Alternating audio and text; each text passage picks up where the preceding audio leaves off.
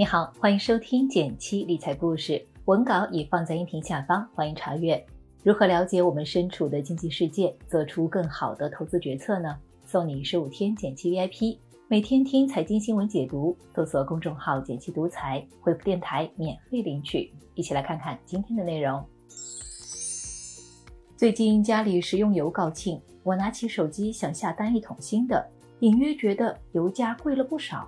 我上价格网一查，果然各类食用油年初至今，少的涨了百分之五，多的甚至有百分之二十。和做餐饮的朋友聊起，他脑洞大开地分享了一个想法：常说理财要跑赢通胀，这油价涨幅妥妥超过百分之二到三的平均通胀率。油要是还继续这么涨，现在囤一波油，岂不是一番不错的投资？我觉得这个想法很有趣，再加上吃油关乎全家人健康，我决定好好研究一番。为什么油价会涨呢？要不要现在囤油？如何挑油健康又实惠呢？还是要提示一下，文中提及的个股仅为示例，不涉及任何投资建议和利益相关。投资有风险，决策需谨慎。去年一整年，我国食用油价格上涨了百分之八点六，至今依然还在涨。具体到我们买油，小类之间也各有不同。买花生油可能不会有明显的感觉，但是大豆油的价格涨得快。有的城市甚至一天一个价，那么为什么这两年植物油在疯狂涨价呢？这里面的原因还是挺复杂的，我们不妨从国内国外挑重点来看看。从内部来看，主要还是供应和需求之间的矛盾，人口在增多，但是人均耕地面积近年来逐渐在减少，再加上我国的耕地主要用于生产口粮，大豆、花生等油料作为经济作物，产量满足不了消费需求，这就要依赖海外进口了。二零二一年，我国的食用植物油的消费和产量之间有着上千万吨的缺口，往往通过进口来补充。去年，光是食用油的进口金额就超过了一百亿美元，比欧洲小国摩纳哥一年的 GDP 还高。雪上加霜的是，上半年正是国内许多生产区青黄不接的时候，再加上国内多处频发的疫情，产量还有下滑的趋势。从外部来看，全球的食用油价格涨幅更加惊人。去年全年涨幅直冲新高，今年涨势还在持续，这和恶劣天气、油料生产国的政策调控以及地缘战争有关。首先是去年底开始，南美的一轮几十年不遇的高温干旱天气，巴西、阿根廷等国纷纷下调产量预期，巴拉圭表示产量可能会直降一半。我国大豆油所需的大豆百分之九十都来自于巴西、美国、阿根廷，这也是国内大豆油涨幅超级大的主要原因。你可能会说，大豆油涨得厉害，那我去买菜籽油。遗憾的是，主要的菜籽油生产国加拿大也面临着北美大草原严重干旱的困扰，菜籽油价格也历史新高了。其次，作为欧洲粮仓的俄乌两国搅局，俄乌两国供应了全球八成的葵花籽油出口量，然而当下两国都在卯劲儿限制出口，影响有多大呢？用葵花籽油比较多的欧洲。英国、意大利等国的超市目前都开始限购了。冲突之下，商船和船员也都出现了短缺，运输成本又增加了。大家吃不着葵花籽油，只能找别的油替代，消耗了一些其他主流食用油的供应量。另外，主要出口国们开始优先解决自家的供应和价格问题。就拿全球消费超高的棕榈油来说，我们爱吃的饼干、巧克力、炸鸡、炸薯条都需要它。全球最大的棕榈油出口国印尼四月憋出了出口禁令大招。毕竟，随着能源成本、化肥都在上涨，印尼植物油的产量和往常比都有所降低。虽然印尼后来收回禁令，今年一月起密集出台的保本国供应的政策，依然会让出口大大减少。印尼出口量占全球近六成，全球棕榈油供应大幅减少，只能其他的植物油来补缺口，一同带动价格上涨。大豆油、菜籽油、棕榈油也是我国消费最多的三大植物油，成本一层层传到国内，就让我们用油花费体感上都在增加。这也让人开始担忧，接下来还会涨吗？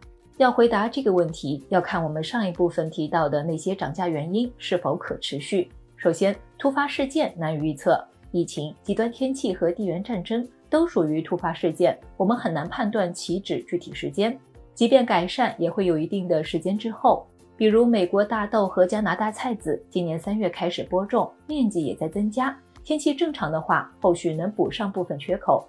我国的中央一号文件也提出，今年要大力实施我国大豆和油料产能提升工程，但从种子到农产品需要六个月左右，九月份才开始收获期，之后还要经过榨油、运输等环节。其次，原油价格在不断上涨，原油价格和油脂价格有联动效应，一些植物油可以作为生物柴油，对石油有一定的替代作用。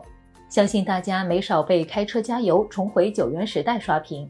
原油价格飙涨，除了汽油变贵，也会助推食用油价格。短期来看，食用油的涨价得持续一阵了。但是长期来看，我国的食用油物价不太会持续性的大涨。一来，我们有较完善的油脂油料储备体系。我国粮油有两个主力军：中储粮集团和中粮集团，前者主内，后者主外。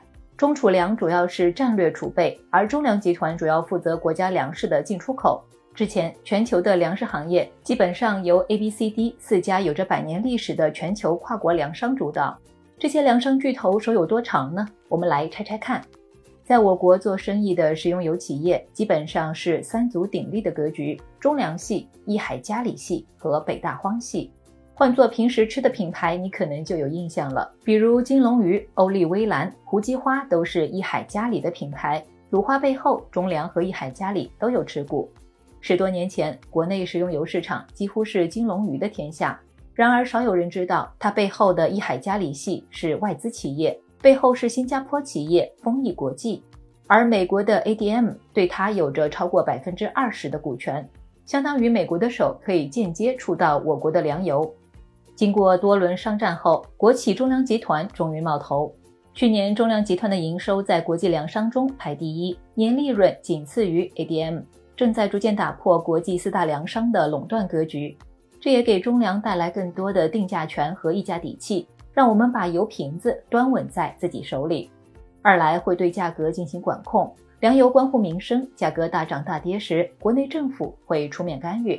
这从粮油行业的企业财报里也能看出，食用油是个低毛利的行业。比如被称作“油毛”的金龙鱼，二零二一年的营业收入比白酒龙头贵州茅台和乳业龙头伊利股份加起来还多。但是比起茅台和伊利的高毛利率，金龙鱼的各个产品毛利率都不超过百分之十。另外，对于粮油商哄抬价格等行为，监管也不会坐视不管。比如去年底，国家发改委就和中粮集团、益海嘉里、中纺集团和九三粮油集团开了座谈会。要求他们的小包装食用油四个月内不要涨价，实在是成本压力大，也要上报审查后才能提价。所以目前的涨幅主要还是突发事件导致的原材料加运输的成本传导，不是人为厂商哄抬。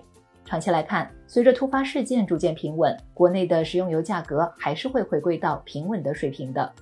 最后，我们回到开头的问题：油怎么挑？现在要不要囤呢？